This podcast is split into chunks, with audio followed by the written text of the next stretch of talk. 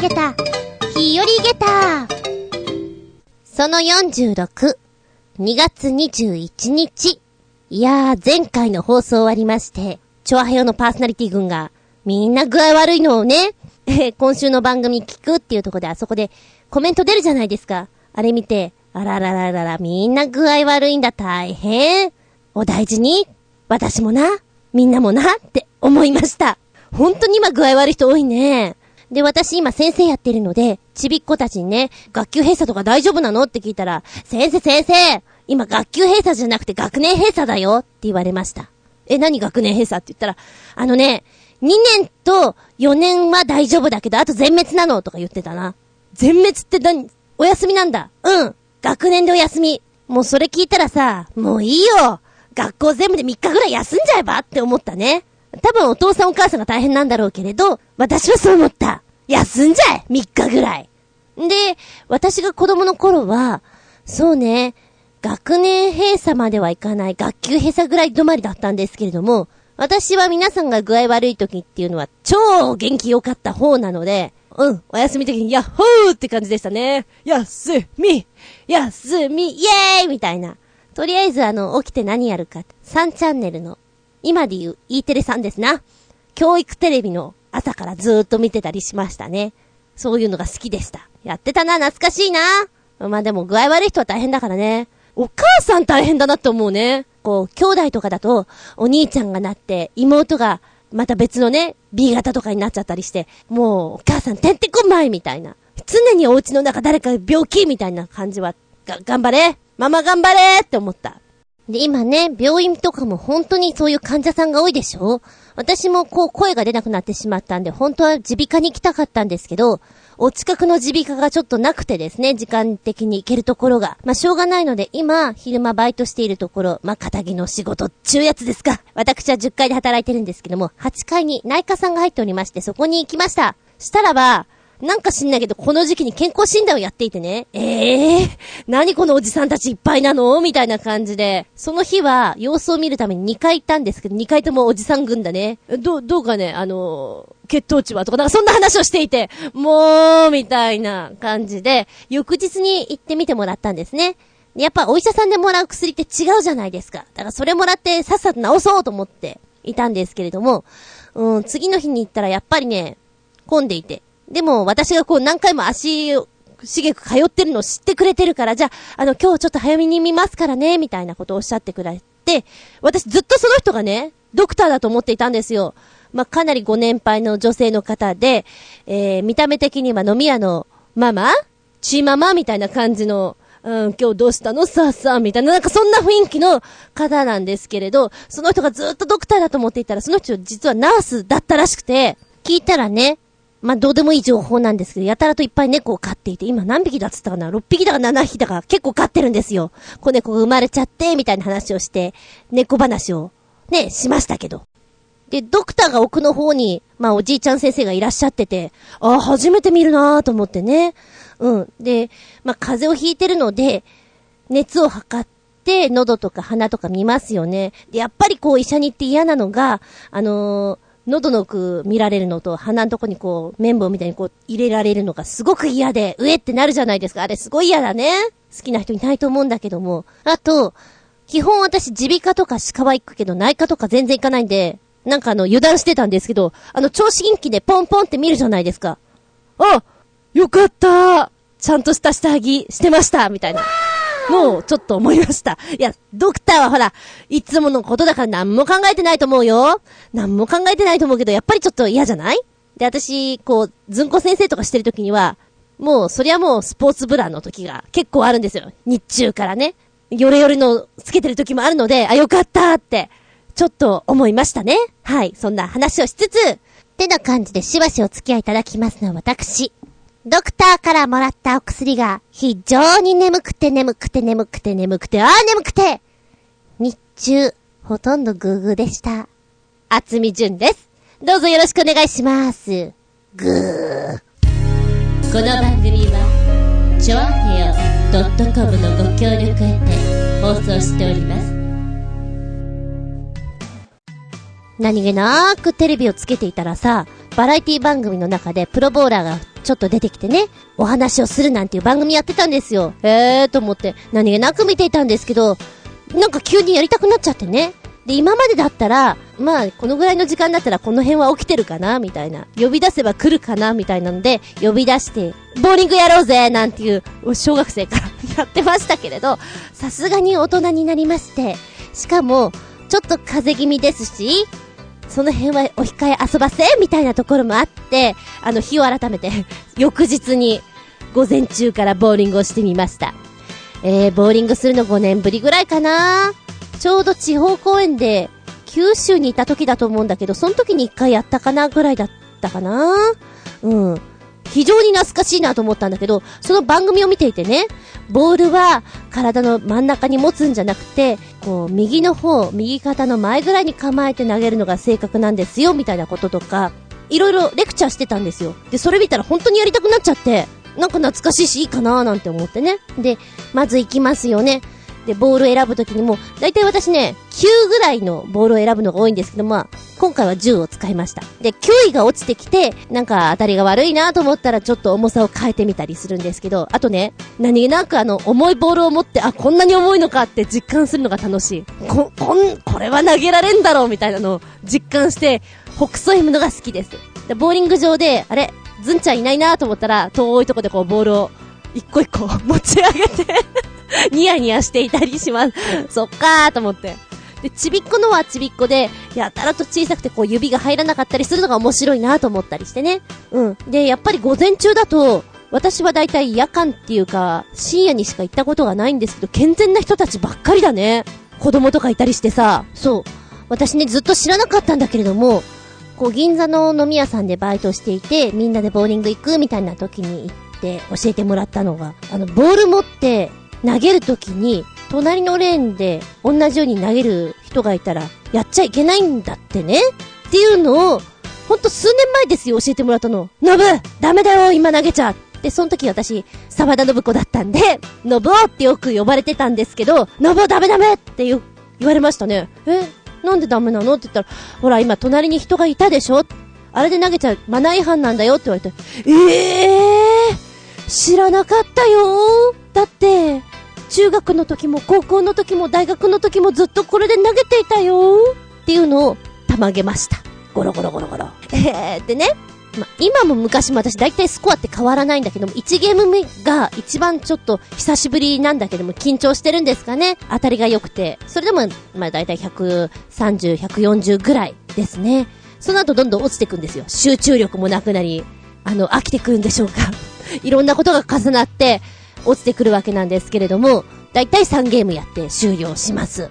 2ゲーム目仲間ぐらいから9位が落ちてくるので、えー、ストライクがほとんど出なくなって一品残しとかが多くなってきますね。で、3ゲーム目になるとストライクはまずほとんど出ません。稀です。どんだけ9位落ちちゃうんだと思って、そっから私がいろんなボールを取り替えっこ、あっちこっちってやって、試すんですけれどね。挙句の果てに筋肉痛をお土産に持って帰ってくるということをやります。そう、あのー、投げ方って見てるとさ、すごい面白いじゃない？慣れてる人ってあの、フックボールとかって、グイーン、パカーンって当たるじゃない？あのグイーン度が面白いと思って、手首に負担とかかからないのかなと思ってね。で、やっぱり、まちょっと前の人たちって、ボーリング世代っていうのがあるじゃないですか。マイボールとかをすごく持っていて毎日通ってたぐらいの人ああいう人たちに話聞くと面白いよね。なんだそれって。でね、ちょうど私がやっていたレーンの隣に、の隣の隣の、まあ、5レーンぐらいちょっと合わせて、多分、ボーリングのコンペっていうのをやってたんだと思うんですけれど、おじちゃんたちがいたんですね。で、ちょうど窓谷にいて、すごいボールはゆっくり投げるんだけども、フックボールでね。で、当たりがすごくいい人がいるんですよ。うわ、すげえなーと思って見ていて、スコア見たら200とか軽く超えてんですね。うわ、なんか、絶対やってる人かなみたいな。こんなゆっくり投げて当たるもんなのかっていうのをちょっと見ててね。で、さらに、すごい紳士なんですよ。あのー、私もボール持って、あ、おと、た、隣に人がいたら投げちゃいけないなんて思いながらこう、持って待っていたら、どうぞ、みたいな声をかけてくれる。なんてジェントルマンあなた素敵と思いながら、ゴロゴロやっていましたけれど。で、最後にね、ボール返して、で、靴返して、で、お土産に筋肉痛もらって帰って行きますよね。で、ボールとか売っていたんですけれども、売っていたっていうかあの、マイボールはこうやって作りますみたいな展示されてますよね。で、金額見ていて、あ、ああ、1万9000円から2万、こんなもんで作れんだな。あれだね、ヘルメットと同じぐらいの値段なんだねってぽつりと言ったんですね。そしたら、一緒にいた人が、えそこと比較するんだって驚いてた。なぜそこにたまげる？そこにたまげたことに逆にたまげた返しみたいな。私も思っちゃって。でも改めて冷静に思うと、あ、そっか。普通はバイクと比較しないのかって、いかんいかんやっちゃったってへって思いました。ちなみに、えー、銀座の飲み屋の姉ちゃんやっていた沢田信子時代ですね。今日、お客さんがいなくなったら、ボーリングに行くよってお触れが出ますよね。そうすると、12時半ぐらいから女の子たちの動きが妙にね、よそよそしくなって アルコールを作る量が、やたらと増えるか、むしろ少なくなるかのパターンが分かるんです。会話もなんか徐々にこう、フェードアウトに向かっている。あ、みんなやる気だ、みたいな あって、そういうのを感じましたね。今日は1時までには店を閉めて、ボーリングに行くみたいな。行くぞー燃えるぞーみたいな、意気込みをメラメラと感じたこともありますね。ああ、そういうの思い出しちゃった。さらに、あの、ボーリング終わってね、帰るときに、洋服見てたんですよ。で、洋服見ていたら店員さんが、春物全品10%オフですっていうのを言っていて、はあ、春になったんだね。 Spring、spring has come なんだねってずんこ思いました。世界の言葉でありがとう、ボンボン。今日のお国はどこだろう、ボンボン。本日の奥にはどこかというと、セネガルです。セネガルで話されている言葉、まあ、いくつかあるんですけれども、その公用語として喋られているのが、ウォルフ語。ウォルフ語でありがとうは、ジュルジュフ、ジュルジュフです。昔、セネガルはフランスに抑えられていた国なので、公用語としましてはフランス語、学校の基本教育制度もフランス語なんだけれども、一応の共通語がウォルフ語という風になっています。はい、では、このセネガールです。セネガル共和国。首都はどこかご存知ですか？あー、あの、車が好きな人はもちろんあそこでしょうってピーンとくるんだろうけど、私なんかポカーンとしてんのどこでしょう？でした。首都はダカール。えー、大西洋に面しておりますので、食べ物は非常にお魚が美味しいというか、多く取り入れられています。なんで車が好きな人がよく知ってるかというと、ダカールラリー、正式名称は、ダカールラリーアルゼンテイナー、あ、言いづらい。アルゼンテイナーチリペルー、通称パリダカと呼ばれている、世界一過酷なモータースポーツ競技と言われているもの。え、こちらでよく知られているんじゃないかなと思うんですけど、1979年から始まって毎年行われております。例年でいくと、1月1日、えー、ま、最近はですね、12月末に出ることが多いそうなんで、フランスの首都、パリからスタートしまして、スペインのバルセロナからアフリカ大陸に渡りまして、セネガルの首都ダカールまでおよそ1万2000キロ走るという、このパリ高で有名なんじゃないの？っていうことで今お話しさせていただいたんですけども、1万2000キロって長いよね。飽きちゃうよね。すごいなって思っちゃうね。すぐ眠くなっちゃうだろうな。なんかサハラ砂漠とかの雰囲気すごく好きなんだけど、ずっとだもんね。ずっと砂砂砂砂砂の山。もうええわって気分になるなすぐ飽きちゃう。問題。セネガルの気候は熱帯乾燥気候であり、今現在、そう、日本で言うとこの2月3月、温度はどのぐらいあるでしょうか？正解は17度です。結構暑い。まあ、セネガル料理っていうのはあんまり食べたことないんだけれども、えーと、一回、有楽町の日比谷公園だ。なんか、アフリカの料理が集うイベントがあって、その時に行って、なん、なんかしら食べたとは思うんだけれども、そういうとこじゃないと食べたことはないな。なんかあのバナナの揚げたやつとかさ、なんかやたらと揚げるんだよね、あの辺は。で、こちらのセネガル料理なんですけど、食事作法が、床にご座を引いて、男女別の大皿に料理を盛り付けます。どんどん。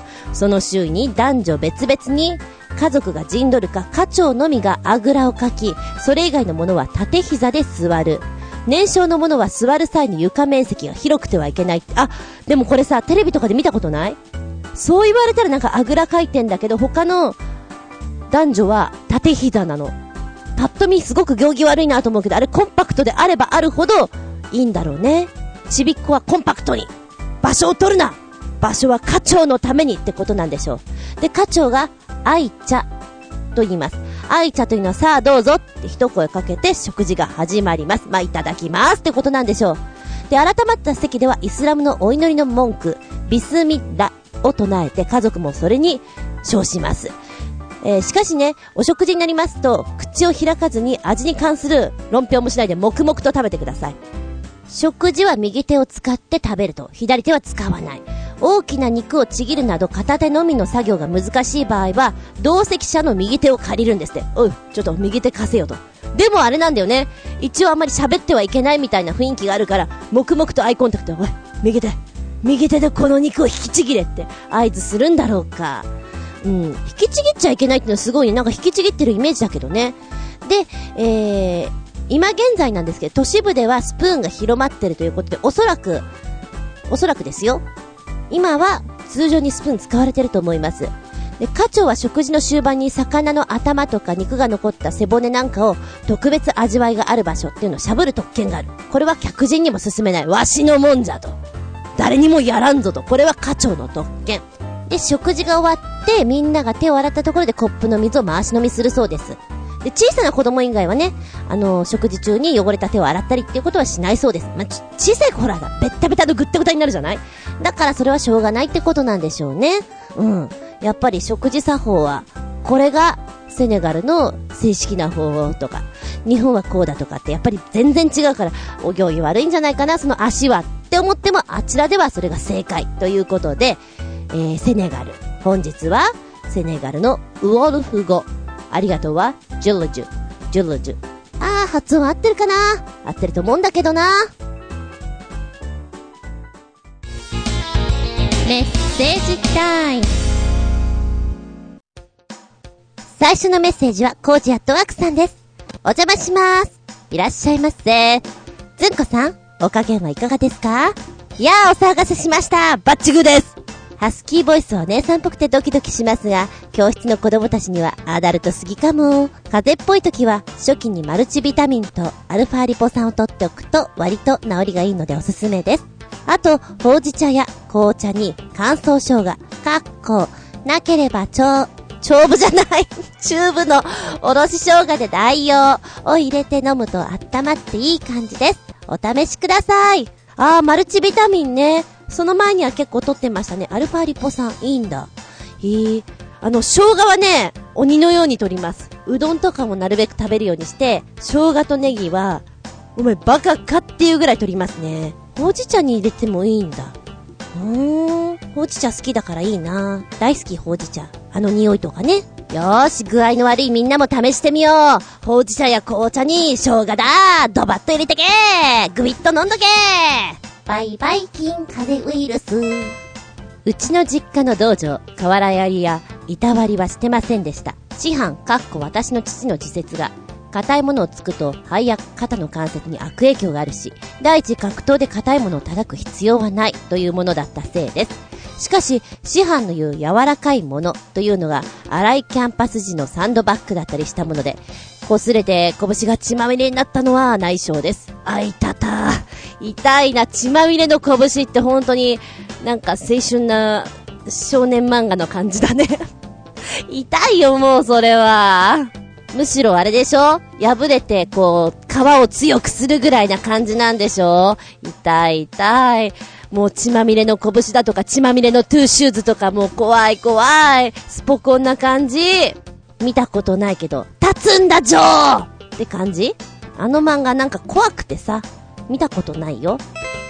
私の母校の白い詰め襟ピンカートン。男子校だった母校も今や共学なので、残っているのかどうかはわかりません。特に女子はどうなってるのかな?女子の白い制服ありますか?なんて事務局に電話して聞いたら変ですよね。うーん、うーん。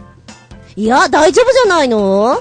意外に。えーと、私あの、知り合いの誕生日に、お遊びでね、その人の母校のとこに行って写真撮って、今現在の写真にそれを加工して制服乗っけたりとかいうのを作ってあげたことあるんですよ。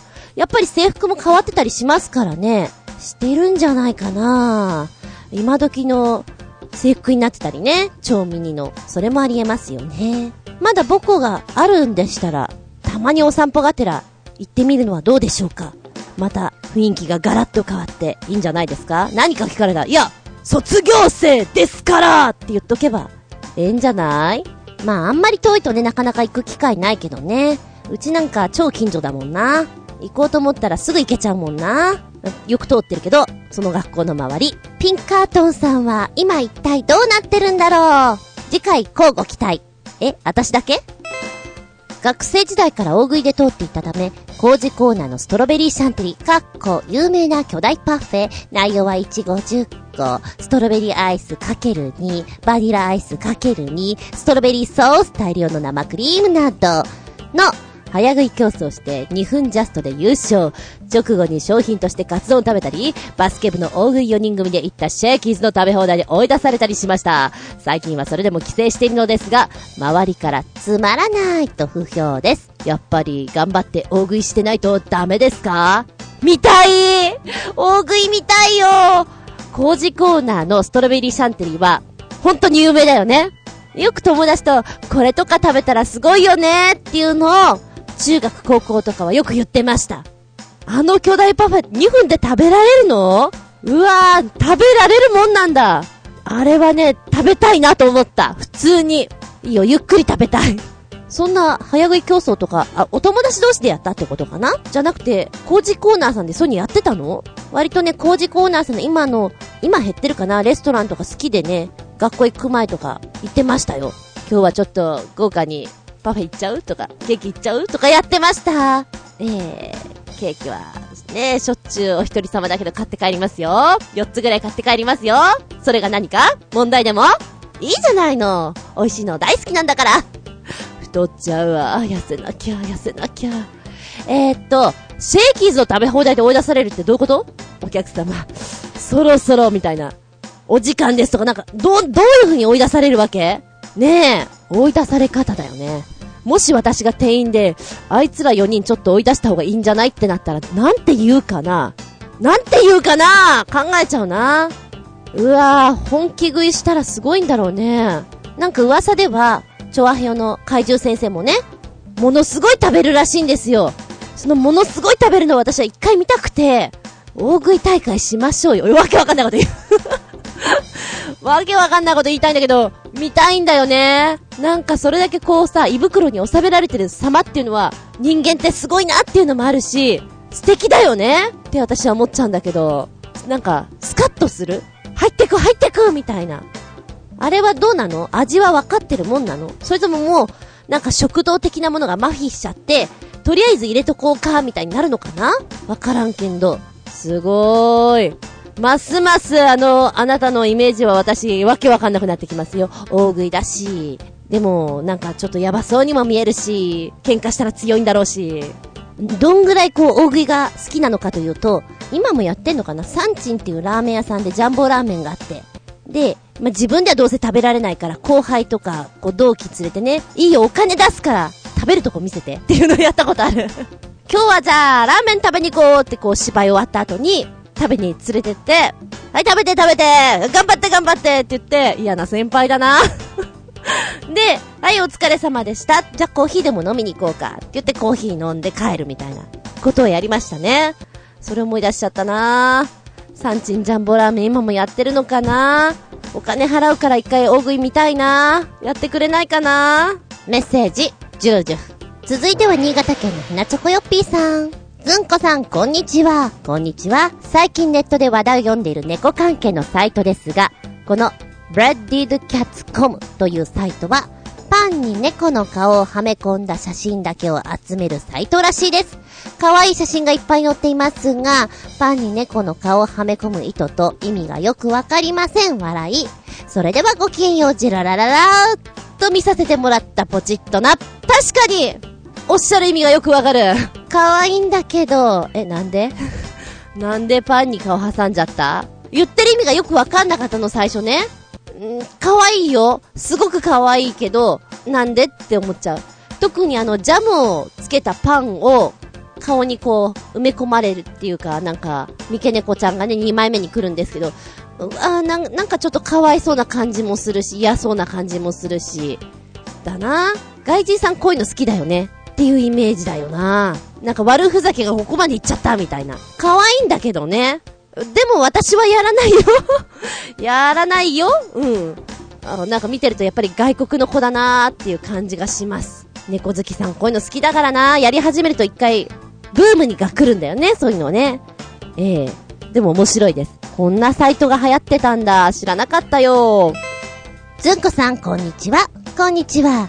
ネットにて、とっても気持ち悪いお箸を発見。僕は、こんなお箸では気分が悪くなって、美味しいものでもまずく感じそうですが、ずんこさんはどうですか？笑い。それではごきげんよう、ゼラララララーということで、サイトをポチッとなーとしました。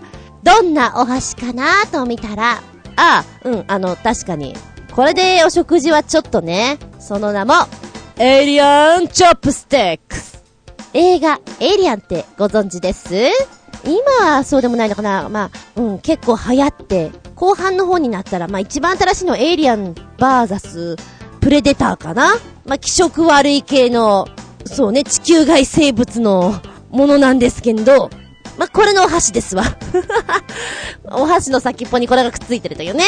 いつでもあなたと一緒みたいな。で、このお箸が3種類ありまして、エイリアンの、もうオーソドックスのエイリアンです。ビッグチャップっていう初代エイリアンの頭部がお箸くっついてます。うん。なんか迫力ありますよね。そして二つ目がチェストバスター。宿主のお腹から飛び出すシーンが衝撃的なエイリアンだということで、ドバーンとしてます。あの、遠くから見たらわかんないけど、あ、妖怪だよね。パッと見。え、妖怪箸って感じ。で、三つがフェイスハガー。これ、顔に張り付いたら最後、もう死ぬまで離れないから、ハートマークみたいな。死ぬまで離れません。で、よくね、エイリアンとかああいう、ちょっとね、ホラー映画とか見て、どの死に方がいいみたいな、バカな話をするんですけど、なんか、一番苦しそうな感じがするんだよね。顔にくっついたまんまでの見た目も嫌だし、いや、お腹からも嫌なんだけど、なんか即死できそうじゃん。だからいいんだけど、顔にくっつくってちょっと死ぬまでに時間かかりそうなんで、これ嫌だよね。蝶々とかガのでっかいのが顔にくっついたと思ってくんで、ちなみにこちらのチャップステークスなんですけど、お値段はビッグケ、ケチャップじゃない ビッグチャップっていうあの、初代エイリアンが1470円、あとは1050円ということです。そうだなぁあ、ちなみに発売日は2012年5月なので、5月以降にお買い求めください。えー、嫌いな人とランチを食べなきゃいけないとき、前箸として使うのはどうでしょうか？え、なんかすごい箸使ってるねっていうあの話題から、こいつちょっと変わってるからあんまり誘いたくねえなという雰囲気にさ、ね、持ち越すといいんじゃないかな？どうだろうか？やっぱ私としてもこの箸を使っていたら一線引くよね。おっと、君はちょっと変わってるねっていうラインに引くから、もし、あの、そういうランチをね、いただかなきゃいけないような時、もしくはご自宅で、私今日機嫌悪いですからっていうのを全面アピールするときにお使いいただくのはいかがでしょうかまあ、お安い1470円、そして1050円、3種類からお選びください。なんか新潟県のひなチョコヨッピーさんいっぱいネタをくれている。もったいない。こんなにいっぱい出すのもったいないと思いながらも言っちゃうよ。ずんこさんこんにちは。どうもです。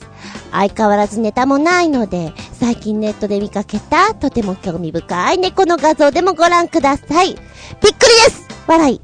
それではごきげんよう。ジェラララララということで、サイトをポチッとな、ポチッとなと押すと、ふわっとした。え、これは、中国のサイトですか？中国のサイトね。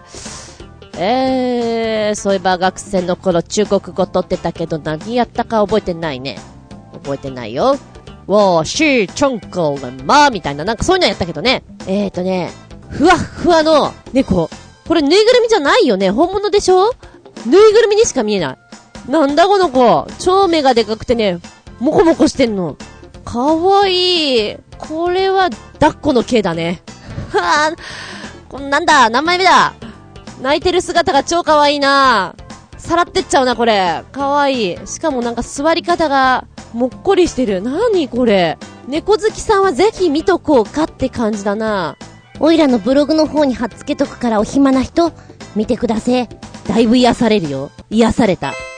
もう一丁。ずんこさんこんにちは。こんにちは。またチョアヘオ冒険部にふさわしい大冒険的な冬のイベントを探してしまいましたよ。その名も、乗っ取れ松大城で、言ってみれば昔あったテレビ番組の風雲竹市場のウィンターバージョンみたいな感じの冒険イベントで商品もあるみたいです。新潟県のテレビ CM でも参加者を募集していたんですが、すぐに募集定員に達したらしく、今年はもう参加は不可能ですが、歴史ある大会らしいので、来年以降にでもご検討ください。笑い。それではごきげんよう。じゃららららら。おー、面白い。なに、ほんと、雪国のところでは面白いイベントがいっぱいあるんだね。これは3月11日開催予定ということなんですけども、えー、越後松代冬の陣乗っ取れ松代城。えー、これはですね、城下町から山頂の松代城まで、標高差約200メートルの延長約3キロメートルの雪上に、約10箇所の障害、かっこ難関があるそうなんです。これを乗り越えて、山頂の松代城一番乗りを競う、雪中鉄人レースどんどんどんどんどんどん楽しそう。見事一番で入場を果たした選手には、1年間の松代城主に任命。えー、松大さんの魚沼コシヒカリ。これもらえるんだ。おー、一国 150kg もらえるそうです。女性の第一位、女侍大将ですね。こちらはコシヒカリが 60kg。他にもね、なんだこれ、仮想パフォーマンス参加賞優勝者に、大歌舞伎者とかね、えー、ハワイ越冬の刑とか、釜茹での刑、これは温泉ですね。酒攻めの刑とか、なんか、嬉しい刑罰がいっぱいあるんですって。面白いな。で、今写真を見てるところでは、ものすごい高いフェンスをよじ登ってる姿が、うん、見られるかな？へえ。あのー、今の世代は知らないと思うんですけど、私が子供の頃とかにやっていた風雲竹市場は、緑山スタジオでやっていたのかな？相当面白そうでした。やりたかったね。まあ、それの雪国バージョンということで、まあ、アスレチックの、さらに難度が上がったものと思っていただけたらいいのかしら。見たことない人は。あの番組は面白かったんだけど、ちょっと過激なところもあったので、危険だなっていうのもあったんでしょうね。えー、でも、私はとっても好きでした。やりてー。生きて3月11日かーって言うとあれだな。あの、本当にずんこ先生が、もうほんとラストを迎える直前なので、結構いっぱいいっぱいなんですよ。休んじゃおうかなって本当にそういうところでね。ずんこ先生どうしたんですか？すいません。インフルエンザで ちょっとお休みを。やっちゃいたい。まあ本当にインフルエンザの人いますからね。先に代行立てとけばいいんだけど、代行フーダニットの座長さんとかやってくれるかな すみません。ちょっとずんこ、用事ができちゃって、あの、雪国で、戦があって、ザッチョさんちょっと、代行の先生お願いできますか？って言ったらやってくれるかもしれない。どうかしら？匠先生とか、なってくれないかしら？どうかしら？変なオファー言っちゃうんでしょ もう、面白いね、これね、やりたいな。あの、今まで3つ送ってくれたでしょ？ちょっと厳しい系の、寒さに耐えるやつと、こう、雪合戦と。で、今一番これがやってみたい。なんかアスレチック的なものってすごく好きなので、心惹かれてるよ。これ。お便り、ジュージュ。続いては初めていただきました。直接メールアドレスにありがとう、まきさんです。ずんこさん、こんにちは。こんにちは。知ってた？猫好き必見。小田急新宿店の猫の日雑貨フェア。猫が好きなようなので、もしよかったら行ってみてください。知ってたらごめんなさい。ということでサイトを教えてくれました。知らないんだよ、私あんまりね。で、電車乗らないからね。あの、告知とか、新聞も取ってないからさ、あんまり告知を知らないのよ。で、えー、皆さんがメールで送ってくれたりしたことで、おーって思って。しかも私、新宿にいるのに知らないからね。で、サイトを教えてくれたの見ました。小田急百貨店の新宿店で、2012年2月15日から29日まで、2月22日、猫の日に合わせた、にゃんにゃんにゃん、猫の日雑貨フェアということで、サンドリーズアレー、スイングスペースで開催されてますということで、メールいただいておりました。で、私ね、超慌てんぼうで節穴なので、メールもらって、えこんなのがあるんだと思ってね、もらったのが2月9日なんですよ。で、早速2月10日に、猫の日雑貨フェアあるんだと思って行きました。で、どこだっけって確認して途中でメール見て、あ、あ、15日からかと思って、あの、すっごいフライングをして、ああ、まだかと思って帰ってきました えーと、この間行ってきたのかな ?16 日に行ってきたの。で、どんな感じかなと思って楽しみで、なんか私いっぱい買っちゃうかななんて思って行ったんですけど、割とね、コーナーが小さかったです。ただ、手作り感覚でその場でいろいろやってくださってるので、あの、カバンにね、絵とかを描いてくださってる方も多分ね、注文したらそのまま描いてくれると思うんですよ。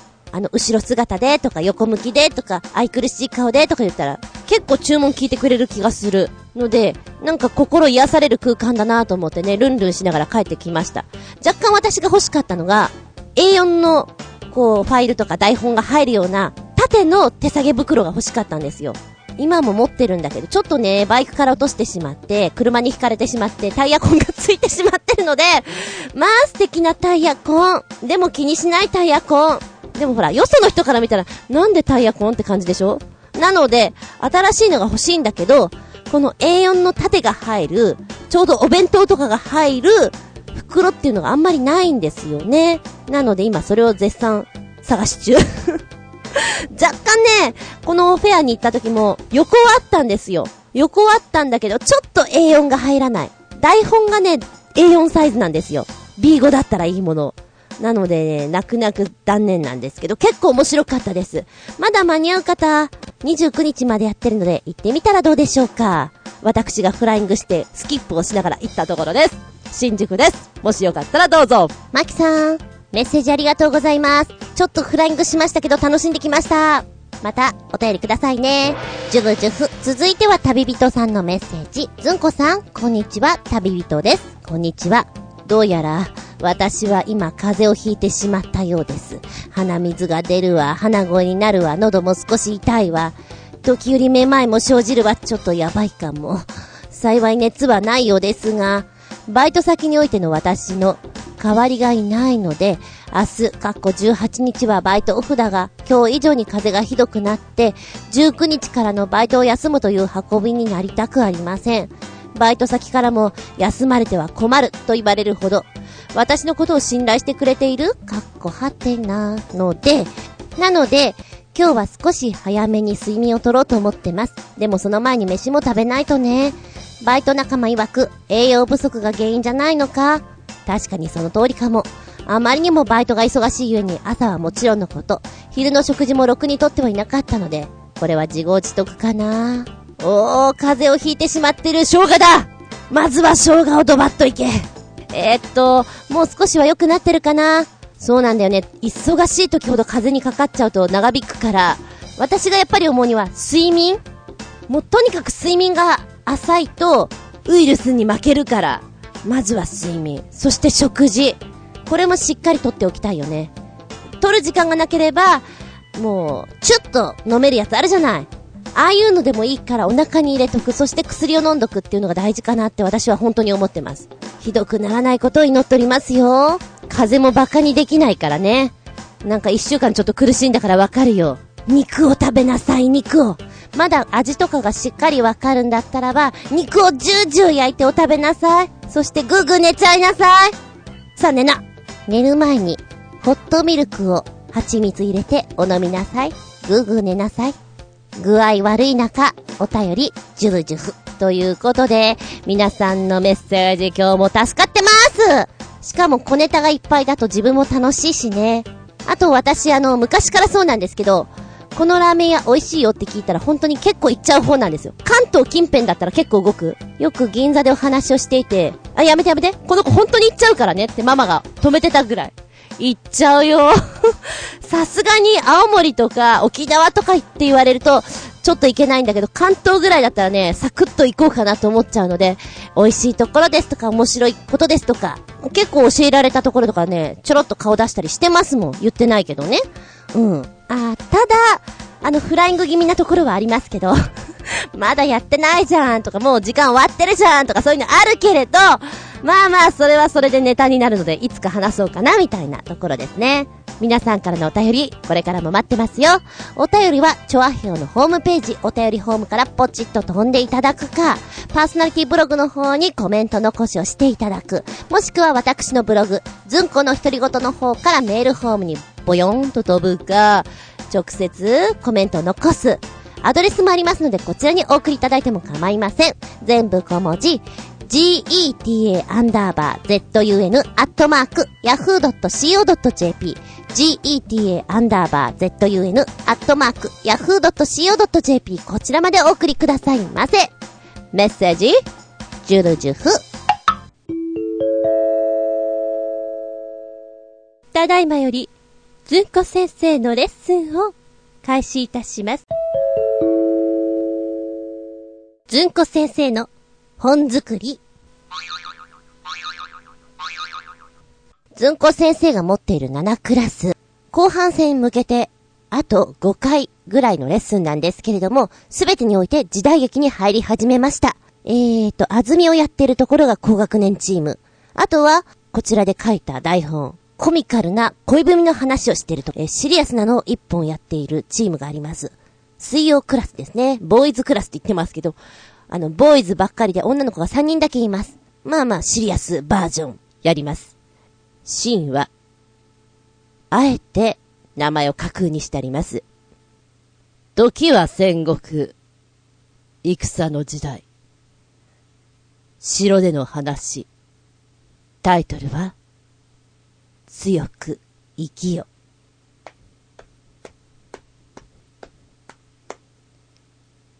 母上、クレハです。お入りなさい。どうしたのですか？母上。よいか。これから母が言うことを落ち着いて聞くのじゃ。はい。父上が、先の戦でお亡くなりになった。え？最後の最後まで、見事に戦い抜いたそうじゃ。ここも危ない。そなたは急ぎこの城を出るのじゃ。よいな。母上はどうされるのですか？母は、ここに残る。ならば、ならばクレハも残ります。ならぬそなたは、大事な大事な父上の忘れがたみ。そなたは、生きねばならぬ。ならば、母上も生きてください。よいか。憎き清春。許さぬ母がおとりとなり、その首手土産に、父上のもとに参るつもりじゃ。嫌です。母上。母上も一緒に生きてください。クレハを一人にしないでください。もう、決めたことじゃ。クレハ。強く、強く生きよよいな。母、懐から形見を渡す。さらばじゃ。母、襖分け出て行ってしまう。は、母上母襖の方に向かって、深くお辞儀をするクレハ。奥方様なりませぬそちらに行ってはなりませぬ奥方様クレハ、そのまま立ち上がり、部屋を出、走る。終了みたいなことをやってます。ちなみに、一番最後に、えー、アシスタントの先生にね、敵か味方の声を入れてもらってるんです。だ、今は、あえて、敵じゃなくて味方の奥方様っていうやつを入れてましたけども、敵の、いいか撃ち取るのはクレハの首とかなんかそういう声とかも入れてるんですね。で、その雰囲気を味わって、逃げ方も変わってくるでしょ。もし敵だったら、怖い逃げ方だし、味方だったら、一瞬ためらいがあって、でもさっきの約束があるから生きなきゃいけないなっていう強い意志を固めた表情になって逃げるでしょ？でどっちか、わからないけど、自分の耳で聞いて、雰囲気を味わって、お逃げくださいと言っております。あえてここでね、徳川だ、豊臣だっていう名前を使わなかったのは、変な先入観を持たない方がいいかなと思って、それでクレハという、清春という名前を使ってきました。んでね、一番最後、こう終わって、帰り際にね、まあ普通にバイクで帰るんですけども、ちびっこたちと帰りが合うんですよ。で、その時に冗談で、クレハ様今そこに資格がおります。お急ぎくださいって言ったらね、女の子がポカーンとして、資格まあまあ、資格って何？三角四角丸？とか言ってて、あ、そうか、資格もわからないかってずんこ先生、ちょっと反省。えー、今のボーイズクラスでは、いいですか？皆さん、資格っていうのはですね、丸とか三角じゃないですよっていうとこも説明してます。あの、思っていた以上に言葉が伝わってない時あるから。で、あの、首を取るとかもわからないから、あの、あえて怖い話をします。昔ね、戦争があって、で、A、A 国と B 国があります。B 国の大将が勝てば、A 国やられちゃうでしょみたいな。そういう言い方をしてね、首を取るっていうのは切られちゃうってことなんですよって。で、今、ボーイズクラスは、その、盾をやってるんですよ。だから一応切られるとかいうのは真似事でやってるんですね。ちょっと、お湯で、つって。切ってごらん。今お友達を切ってって言って、切られる。うわーってなるでしょ。それ実際やられるからね。切られた後に首を切られちゃうんだよ。どう？やだねー。そうならないためにはどうしたらいいの？逃げて とか言ってやってます。えー、これ水曜日の8時前後にやってます 思いっきりなるべく怖がらせて、で、残りの30分とか20分とか、まあ、そのぐらいは面白いことやってあげて、気分を変えてあげてます。ずんこ先生本作り。今はシリアス、クレハバージョン。強く、生きよ。丸三角四角。違うその四角じゃないよ。違うよ。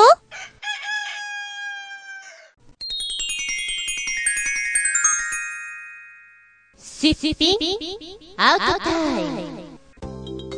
今回のテーマは、待ち合わせの仕方です。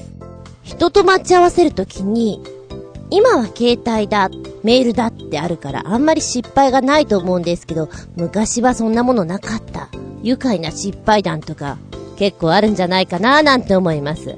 また、携帯とか持たされてない世代小学校の頃とかね、いろいろあるんじゃないかなと思ってね。えー、私はこう、世間に携帯が広まってからもしばらく持たなかった人なんですけれども、なんか嫌だなと思ってさ。でも、まあ、地方に仕事に行くときに、やっぱりこう、ね、連絡取れないといけないかなと思って、それで持ち始めたんですよ。だから大学出るぐらいにピッチですね。最初はピッチから持ち始めてって感じなんですけれども、待ち合わせの時に、私に結構、おまぬけさんな方なので、自分が正しいという自信が本当にないんですよ。じゃあ、朝10時に駅で会いましょう、待ち合わせってこうなってても、10時に相手が来ないと、あれ？私が日にちを間違えたのか、時間を間違えたのか、場所を間違えたのかわかんないけど、私が悪いんだろうなっていう風に思ってしまうんですね。ドキドキしちゃって。で、もその頃は携帯持ってないです。だから、相手のお家に電話かけて、すみません、何々ちゃんいますか？あ、出たわよ。わかりました。で、待ってる。えー、ここでいいのかなっていう不安な時間を過ごすっていうのはよくやりましたね。まあ、最終的には、私が合ってるんですけど、相手が結構ルーズで待たされるっていうのは、割と多くてね、学生の頃は。ドキドキしましたね。うん。高校の頃に、デパートの釜飯屋さんが美味しいって言うから行こうよ。じゃあ授業終わって、その時私はもうチャリ通だったんですね。チャリ通だから、じゃあ私、このままチャリで行くから、じゃあ電車で向かって、で、じゃあ先に着いた方が席に座って待ってればいいんじゃないのっていう話をして、えー、その頃、そうだな。多分、自転車で30分もしないうちに着くんですね。で、電車でも同じように、電車の方が若干早いのかなっていう感じで向かいました。えー、で、そこで待ち合わせをするという形だったんですけども、その時に、そのデパートに、なぜかしら、知らなかったんですけど、釜飯屋さんが2つありましてで、私が10階で待っていて、彼女は9階で待っていやがって、釜飯屋さん2つないと思ってたからね、それは。で、お互いにずーっと待っていて、来ないな来ないなで、私がやっぱりね、不安になってしまって、こんなに待つはずないなと。で、探しに行ったら、ワンフロア下に、釜飯屋さんがあって、案の定そこで待っていて、しかも注文してるんですよ。二つ。注文、注文しちゃってると思って。で、そこで食べたのかな？あんまりね、うろ覚えなんだけど、そこで注文されてたっていう記憶だけはありますね。あ、怖いなと思って。そういうことあるんだ。で、それから、じゃあ待ち合わせするときにはお店とかだったらちゃんとお店の名前を見ようかなっていう意識はありますけど、基本的にあんまり店の名前を覚える習慣がないので、今はね、インターネットでどこどこ店とかそこまで調べて、電話番号とかも調べて、添付してここで待ってますみたいにやりますけど、何人かいるんですよ。未だに私の知り合いで携帯持ってない人が 連絡つかないよの、よく話に出てくるツーリングに行くお友達は持ってないんです。だからもう公衆電話のみ。だけど、私の携帯電話は、電波をよく拾ってくれない子なので、ねえ、孫さん。孫さん？頼むよ、孫さん。拾ってくれない子なので、時にしてね、連絡がつかないこと本当にあるんです。ドキドキしちゃいますね。まあ、でも最終的にはほら、ホテルとか宿とか、一番最初に行く目的の場所を決めてるから、じゃあそこで落ち合おうっていうことは大人だからできるけど、そうでもなかったら、さまよっちゃんにずっと待っちゃうよね。小さい頃から言われたのは、はぐれた時にはその場にいろと。うろうろするなと言われ続けてるので、なんかやっぱりそれが身についておりますね。うん。で、やっぱり人混みの多いとこで待ち合わせをすると、私が見つけられないので、苦手なのでそういうのを見つけるのが。なるべく、みんながメインで待ち合わせをするところじゃないところを選びたい。で、外はできたら嫌。なんかもしかしたら自分が待たせるかもしれないし、待たされるかもしれないから、できたら、こう、暇つぶしができる空間が好きですね。簡単に言うとコンビニですとか、ファミレスですとか、喫茶店とか、本屋さんとか、そういうところが一番いい。本屋さんのどこどこコーナーにいますからぐらいな、もう、ポイントで言うときありますね。でもよっぽど慣れてる人じゃないとそれやらないな。で、今は、本当にもう便利な世の中だから、時間を潰せるものがいっぱいあるでしょ携帯、メール、ゲーム。なんかそんなに苦にならないけど、昔はそうじゃなかったから、いかにしてこう、待たされないかっていうのを考えたよね。で、やっぱりね、こう、面々の中で私も割とルーズな方なんですけど、もっとルーズな人がいて、時間に来ないから電話したらまだそいつが家にいたとかいうのがザラなんですよ。それ嫌でしょ？で、男子だったら割とすぐ出るかもしれない。女の子はね、家にいたら相当かかるからね。そっから準備して出るんでしょ？みたいな。バス乗って来るんでしょ？とか思うと、時間かかるよ。なので、そういう時のために結構暇つぶしグッズを持ち歩く癖が今でもついてますね。で、まだ私が結構電車とか乗っていた時は、新宿駅、どこどこで、有楽町駅どこどこでって待ち合わせとかするんですけども、やっぱみんな待ち合わせをしてるから、気づかれないですよ 私はこの辺の柱の影にいて、彼女は向こうの方にいたとか、また違う人はそこにいたとかっていうのがあったりして、あれ、すごく嫌ね。なんかもっとうまくできればいいのにとか思っちゃうけどね。うん。で、役者さんやっていて、まあ、ファックスで朝仕事ね、ここに行ってくださいみたいな来たりするんですよ。で、あのー、先方の方がこちらでお待ちです。誰々さんですみたいなこと書いてあって、もう全く面識ないんでわからないですよね。ただ向こうは私のプロフィールが言ってるので、写真を見れば、ごめん、すっぴんだけど分かってもらえると思うのよ。雰囲気的にはね。あれはちょっとドキドキするね。行きました。なんかこの人っぽいなぁと思いながら、時間が来るまでお互いにこう、ちょっとポツンとしてるみたいなね。で、それとなーく時間が近づいたら、すみません、厚みですけど、もしかしたら、みたいな話をして、ナンパみたいになっちゃうね、ちょっとね そんな感じでやりますけど、うん。では、ここでお便り行きたいと思います。コージアットワークさん。外で人を待たせるのは心苦しいので、できるだけカフェとか画廊とか本屋とかを待ち合わせの場所にするようにしています。ただし、探し回らなければならないような場所だと大変なので、見通しのいい店が理想。というわけで、いくつか穴場的なカフェなんかをストックは持ってるんですけど、悩ましいのはこの手の店、出すものが本格的で高いことが多いんです。場所を指定した手前、支払いの責任は取らなきゃいけないなぁと思うのですが、コーヒー一杯800円と、かだと、へこみます。へこみますね、それは。800円はなかなかお高いですものね。あの、素敵なティーカップにっていうあれでしょ？香りがもう本格的な、ねえ、煮出してくれるやつだ。ああ、それは、すごいね。支払いの責任取るんだ。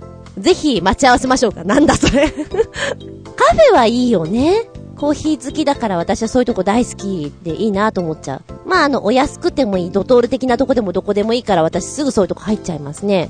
待ち合わせには、なんか、いくらでも待つよっていう気分になれるもん。ちょっとゆとりができるかなと思います。えー、でも大人だな、そういうところでも待ち合わせは。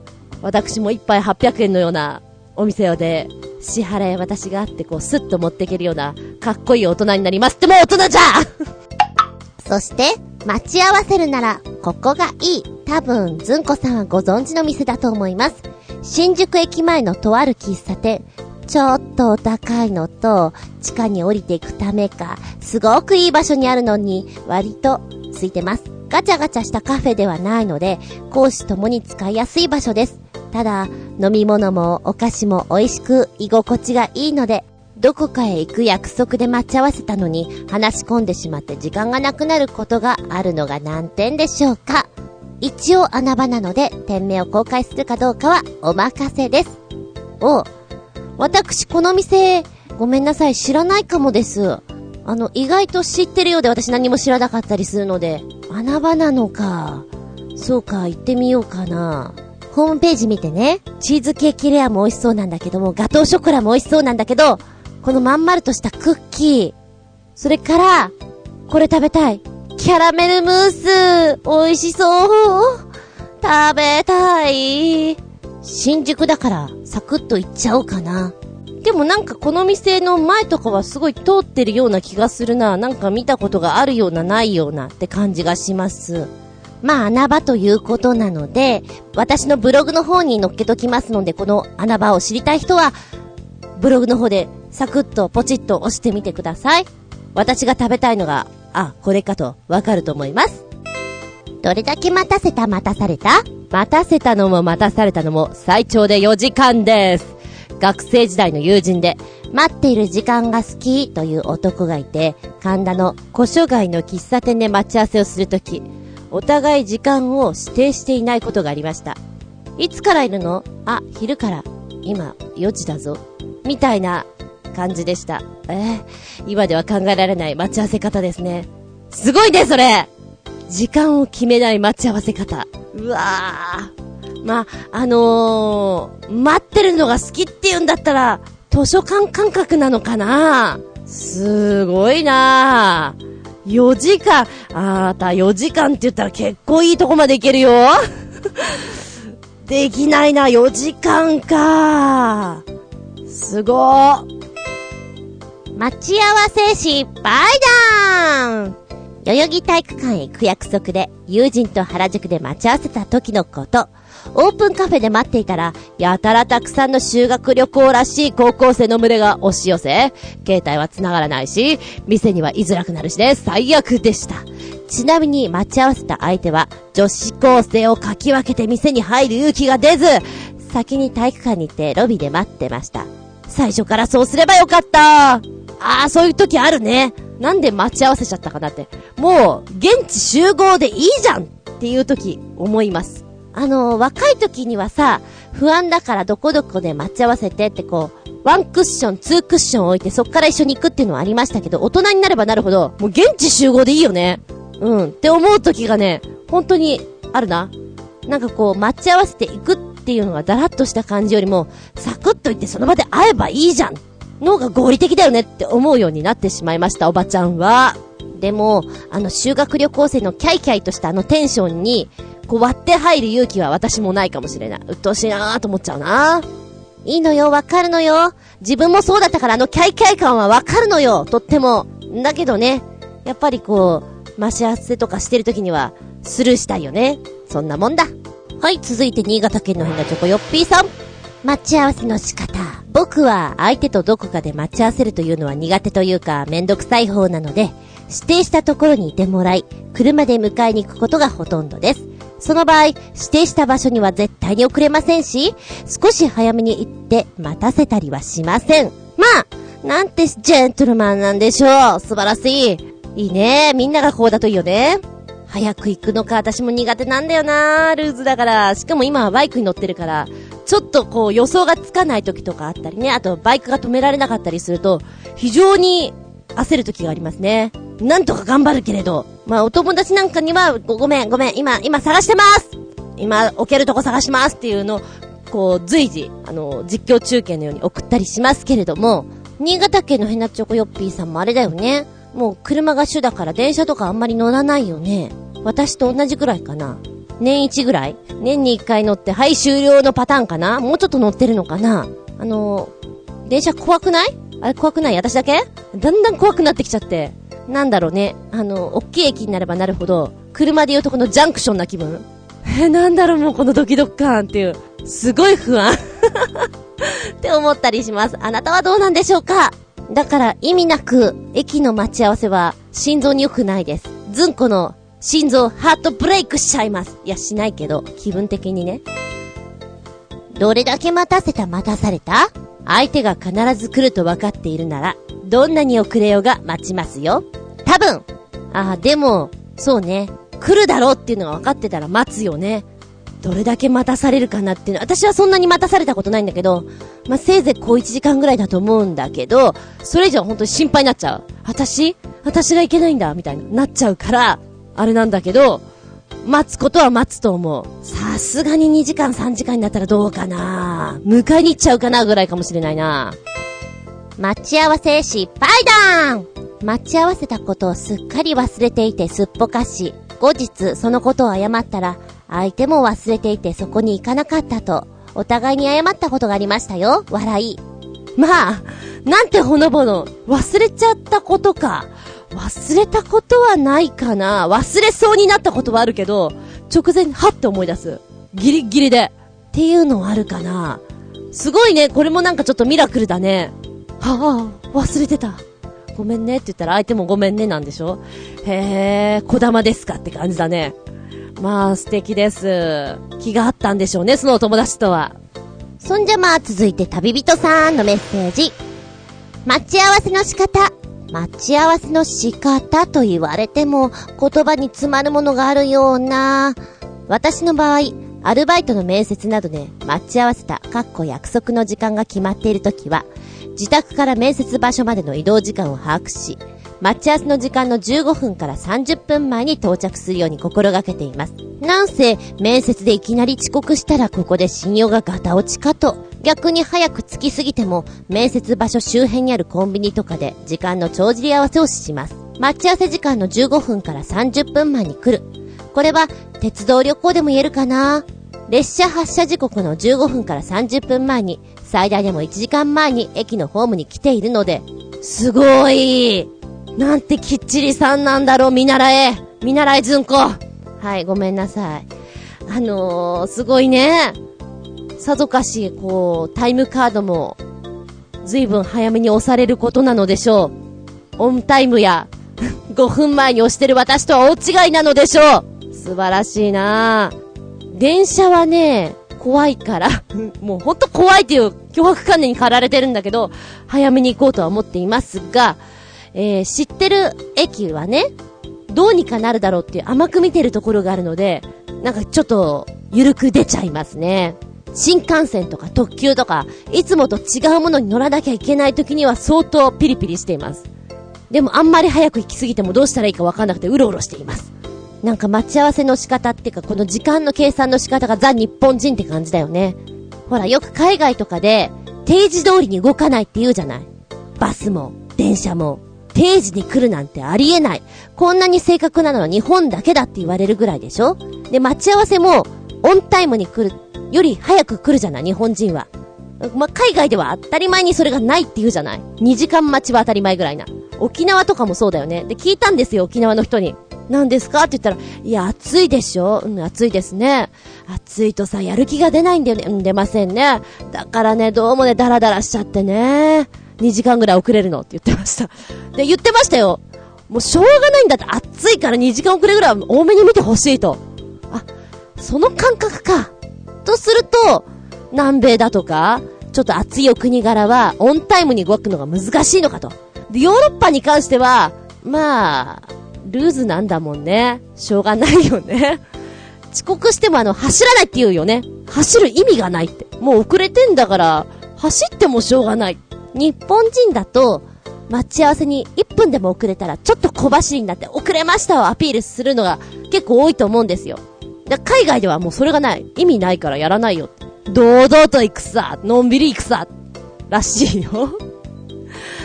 うん。日本人らしい人が、だから海外の人とかと待ち合わせると、結構キリキリするんだと思う。私もルーズな方だけど、気質はザ日本人なので、すごいキリキリすると思う。ああ、もうちょっとみたいな。イライラするって。短期が狸になっちゃうよ。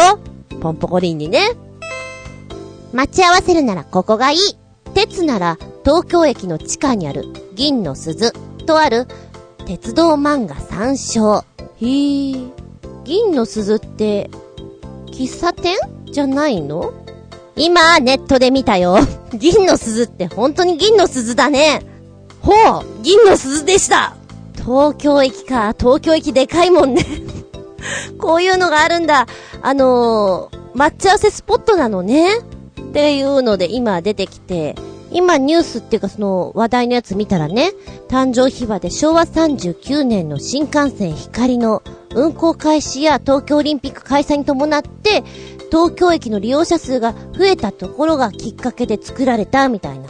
で、巨大なこの銀色の鈴がね、あるっていうのはアイデアとして面白いでしょっていうこともあって、もともとは音も鳴っていたそうですね。リンゴーン、リンゴーンって鳴ったのかな？ガランガランの方かな？知らなかった。東京駅、東京近辺で、東京駅近辺ね？で、仕事もしてたことあるし、ちょこっとうろついたことはあるけれども、うーんと、結構あの、東京駅自体が広いというか、私の中ででかいので、どこをどう動いていたのかわからないので、多分この銀の鈴は目にしたことがないと思います。もしくは節穴だったから気づいていないのかわからないんですけど、ですね。えー。どれだけ待たせた待たされた？待たせたことはないが、待たされたことは昔、最大で30分ぐらい。あの時は私の方が待ち合わせた場所を間違えたのかと思いました。だよね間違えると思うよねで、当時は結構伝言板とか多かったりするので、ま、どこどこにいますっていうのを書いたりするんですよね。で、あと、やっぱり、お決まりで XYZ って書くんですよね。待ち合わせのあの伝言板は。今はもうないんだろうなあれはあれで味があって私は好きだったけどね。失敗談はないそうですね。あ、そんな感じだわ。性格的にしなさそう。私と違って。そうだな。あ、あと、うちの姉がですね、待ち合わせをするときに、何時何分の電車に、電車の何両目に乗れっていう、すっごい指定で来るときがあるんですよ。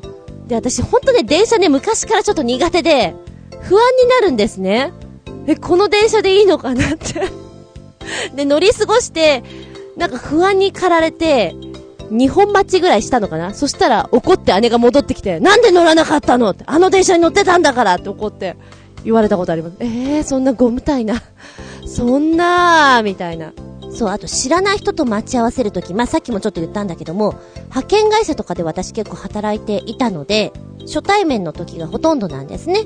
で、その時に、明らかにこう派遣の人だなっていうスーツスタイルだったらいいんだけども、すっごいチャラウなスタイルの時があって、え？いや、こいつなわけないよなないよなと思っていたらその人が担当だったりね。なんでこんな格好っていうのはありますね。やっぱこう、TPO に応じた服装っていうのがあるじゃございませんか。驚いちゃう時は、え？あなたが担当しかもなんで遅刻してきてるみたいな。あなた担当で遅刻しちゃまずいでしょう。とりあえず土下座しろみたいな。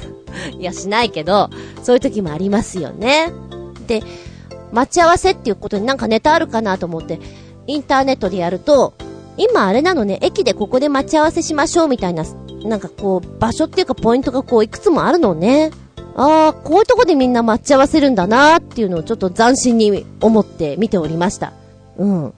なんかほら、自分たちで行くところってもう決まっちゃってるからあそこねっていうのは、なるじゃないな、主流じゃないとこになったりするから、あ、そうかそうか、普通はこういうとこなんだよなっていうのが面白かったですね。で、その昔は、やっぱりこう、八校前。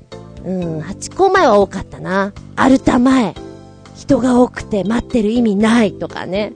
で、その時にやっぱりこう役者さんで背が高くて目立つような人、いつも紫を着てる先輩がいたんですよ。だからじゃあ、先輩が来たら、目印は先輩でってことで。っていう、なんだそれっていうのはよくやりましたよ。うん。あとはね、私そんなに方向音痴なつもりはないんだけど、なんか仲間内では、ちょっと怪しいみたいな雰囲気があってね。ずんちゃん来るとあれでしょ、あの、あ、え、いいとか、アメンボ赤いなって近づいてきて遠のいてくんでしょだからあれでしょ、あの、心配になったらその声を追ってけばいいんだよねって、よく言われました。そんなバカな。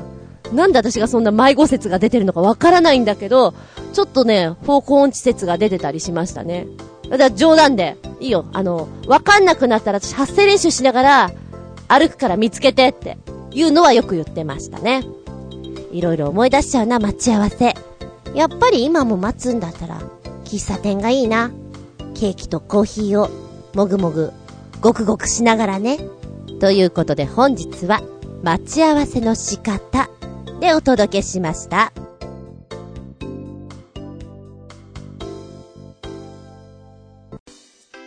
びっくりたまげた日和げた。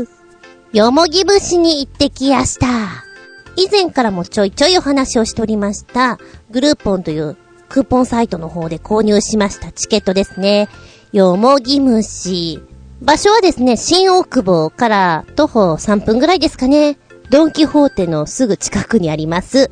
2軍365。言い方ちょっと違うのかな？というお店になります。韓国には非常に多いお店なんですよね。100店舗ぐらいあるんだけども、日本には全然ないらしいんですね。日本第1号店っていう風に書かれてるんですけども、で、こちらのよもぎ蒸し、一般的なよもぎ蒸しっていうのは、よもぎの葉っぱを入れた鍋を直接椅子の下に置いて、えー、老廃物を出していくっていうものなんですって。で、私は今資料を読んでるからわかるんですけども、全く前情報なくて、まあ、とりあえず、1000円で、なんか、マッサージじゃないけど蒸されるのかという、それだけの情報を得て行きました。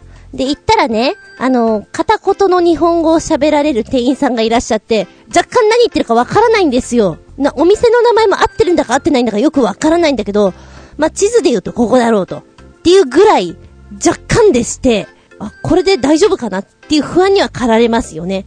で、行って、まずこう、名前とか書いて、自分のこの今ね、体の不調部分はどこかっていう日本語で書かれたやつでこう、チェックします。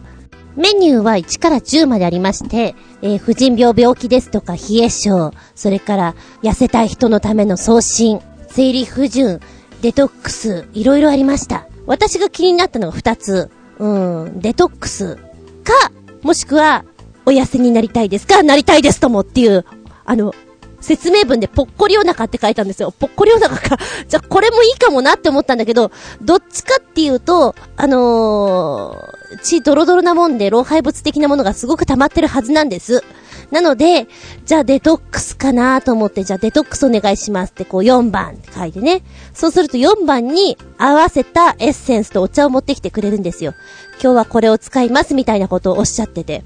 若干ね、言ってることが微妙にわかんないんですあの、お茶の名前も聞いたんですけど、うーん、どれかよくわかんなかったかな ?4 番です、とりあえず で、ロッカールームに入ってこれこれこうしてくださいっていう手順を聞いたんですけど、やっぱりちょっと微妙によくわからなくてね。ま、とりあえず行って、えー、そこに日本語でこう説明が書いてあって、あ、こうすればいいのかというのがわかり、まずシャワー浴びて、で、えー、下着とか全部つけないで、チマチョゴリみたいなのを着るんですね。で、それがちょっとサウナスーツみたいなの、なんていうのかな、ちょっと遠赤外線をこう、なんか中に閉じ込めるような繊維になっておりまして、それをぐるっとこう胸のとこで巻くんですけれども、あの、なんかすっぱな状態です。それを着るのがちょっと恥ずかしいなと思ってね。で、それが着替え終わったら呼んでくださいと言われたんですよ。呼びました。で、じゃあ行きましょうと言われるんですけど、あの、他のものは持って行っていいのか良くないのかどうなのかなと思ったんですね。なんかただぼーっと1時間ぐらい待ってるのも辛いなと思って。で、携帯とか本とか持ってっていいんですかって言ったら、あ、オッケーです。みたいなことを言われたので、まあ、持ってきました。で、行ったら、便器みたいな椅子がありまして、ぶっちゃけ。で、その便器みたいな椅子の穴のところから、こう、何、お尻をこう置きまして、えー、下からこう、エッセンスにじわじわっとこう上がってくるみたいな方向なんですよ。へえーと思って。で、アメジストの入った鍋の中にこのエッセンスを入れます。そうすると、いい、こう、気体っていうのが出てきまして、体の中に入ります、みたいな感じなんですね。あ、うん、そうなのか、と。で、私ね、写真撮りたかったから、いいですかいいですかとか言って、こう、バチバチ撮ってたんですね。で、気づかなかったんだけど、えー、このね、よもぎ虫は30分ワンセットなんですよ。で、もう30分スタートしている中で私それやってたんで、結構ね、損してしまいました。あー、これはラストにやるべきだったなと。もしくは、あの、もう分かってる段階だったら、一番最初にもうカメラを用意しといて撮りますよって言った方が良かったんだなと思いました。うん。で、薬を入れて、セットして、そこに座って、で、今ち、マチョゴリみたいなのがありますね。これを、その椅子に被せるような形にすると、もう、その、なんていうのかな、下から上がってきた漢方の成分っていうのが逃げないような状態になってます。で、熱い温度と、その気体によって体の蝕んだ デトックス感というか毒素を出してくれるっていうことらしいんですよ。30分。で、実際私が見た時はもう25分ぐらいだったかな。え、全然ぬるいんだけどって思いながら、まあでも、気持ちよく、眠いな。あ、30分って言ったらまあすぐだよなと思ってたんですね。で、私本当に汗もかかないので、サクッと終わっちゃいそうだなと思っていたんです。で、お茶も持ってきてくれました。合わせたお茶、なんとか茶って言ってたなもう覚えてないなそこでは一杯だけ漢方のお茶を出されるということで飲みました。で、ラスト10分。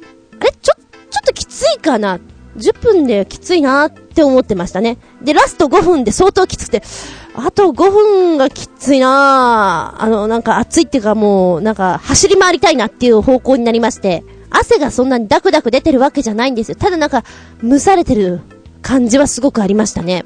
で、終わりまして、えー、カウントがゼロになりまして、で、お店の人がね、どうですか？終わりましたとか言ってやってきましたで、あの、まあ、そこからどいてください感じで、椅子から降りて、見たらですね、この椅子のところのパカッとこう、蓋を開けてくれます。中のからお皿を出してくれた。お皿っていうかアルミのお皿をね。で、こんなに汗が出ましたみたいな、老廃物はこんなに出るんですよっていうのを見せてくれたんで、ほら、こんなに出てませんね。って 言われてしまって、え今あなたがたまげちゃってる？何その、引いた感じでたまげちゃってるの？一生懸命フォローしてくれんですよ。あの、普通だったらこんなに出るんですよ、つって。このね、見せてくれたアルミのお皿にタップンタップに溢れるぐらいになるんですよっていう風に説明されるんですけど、もう全然そこまで言ってなくて、えー、言うならば、餃子を食べるときに小皿にこう、タレを入れますね。あのぐらい？あれの2倍ぐらいかな。だから、本当に皆さんはすごく汗が出るんだと思う。老廃物が出るんだと思うんだけど、私は出てなくて、お店の人が驚いていたと。いうのを見て私も驚いてしまったと。そっかーみたいな。やっぱり私出てないから、冷え性ですか？冷え性ですみたいな。あう、ならば、あれです、出ませんねみたいな。続けると出ますよっていう営業もされましたね。あの、確かに、その日は雪も降っていたぐらいなんで寒いんですよ。で、バイク乗ってると、ちょっとやそっとじゃ温まらないよっていうぐらい冷えるんですね。なのでまあ、しょうがないかなと思って、ええー、1回目はこんなもんかな。続けてみてもいいかなとは思いました。で、こちらのね、お席なんですけども、えー、二人部屋が4つ、一人部屋が2つ、5人部屋が1つあるので、あの、女性同士、女子会の後にでも行かれるといいんじゃないでしょうか。そして、えー、近くでね、韓国料理を召し上がっていただけたらポッカポカで綺麗になるんじゃないですか。で、こちらのよむぎ虫なんですけども、その日は、こう、漢方の栄養素っていうのが体に入ってますから、できたら冷たいものを飲まないでください。シャワーも浴びないでください。7時間ぐらいは、なんかそういう風にしていてくださいって言われましたね。えー、女性はぜひ行ってくださいということで、もしかしたら私ね、近いから行っちゃうかもしれない。まあ、通常は2900円、3000円ぐらいだったかな。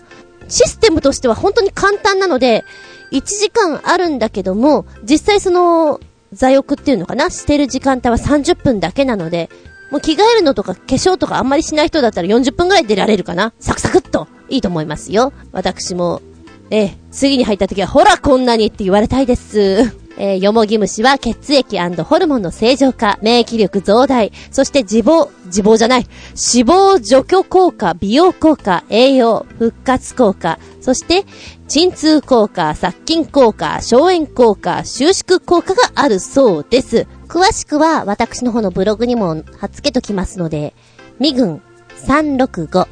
なぜ365なのかというと、女性は36.5度の体温にキープしているのが一番バランスがいいそうで、こちらのお店ではそれを目指しているんだということだそうです。お家に帰ってから気づきました。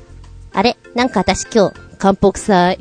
よもぎ虫は、臭い臭い。この番組は、ちょあへよ .com のご協力へて放送しております。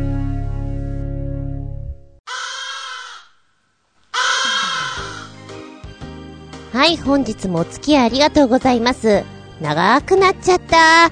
撮り始めてから分かってたの、今日は長くなるだろうなって。ごめんね。さあ、次回は、その46、3月6日放送予定。テーマは、ボイス。声でございます。あなたが聞いていて、癒される声、逆にイラッとする声。この声っていいなテレビを見ていて、あ、この声素敵。共感するものないですか？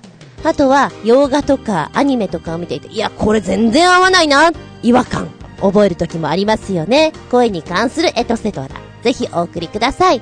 例えば、そうね、声を録音して、その声によって起こしてくれる目覚まし時計なんていうのありますよね。チョアヘアパーソナリティ。起こしてもらうならこの人で、こんな風に起こされたいとか、そんなのでも結構です。ぜひお送りくださいませ。おいらはこのようにちょっと甲高い声なので、非常に低くて、セクシーな、落ち着いた女性の声っていうのに憧れましたね。あと、低い男性の声にも憧れました。いいな、低いっていいなって思いましたね。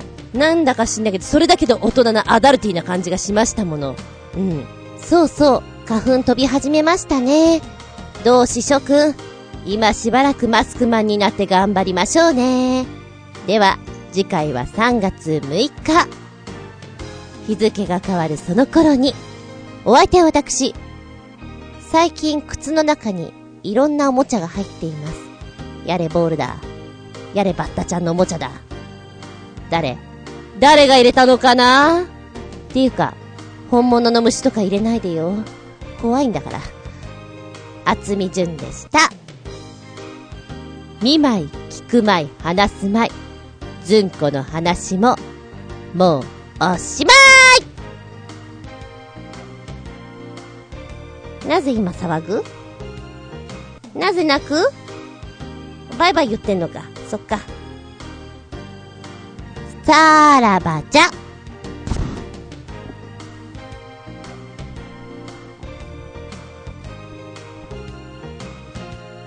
もう泣かないの？終了？泣くか。バイバイか。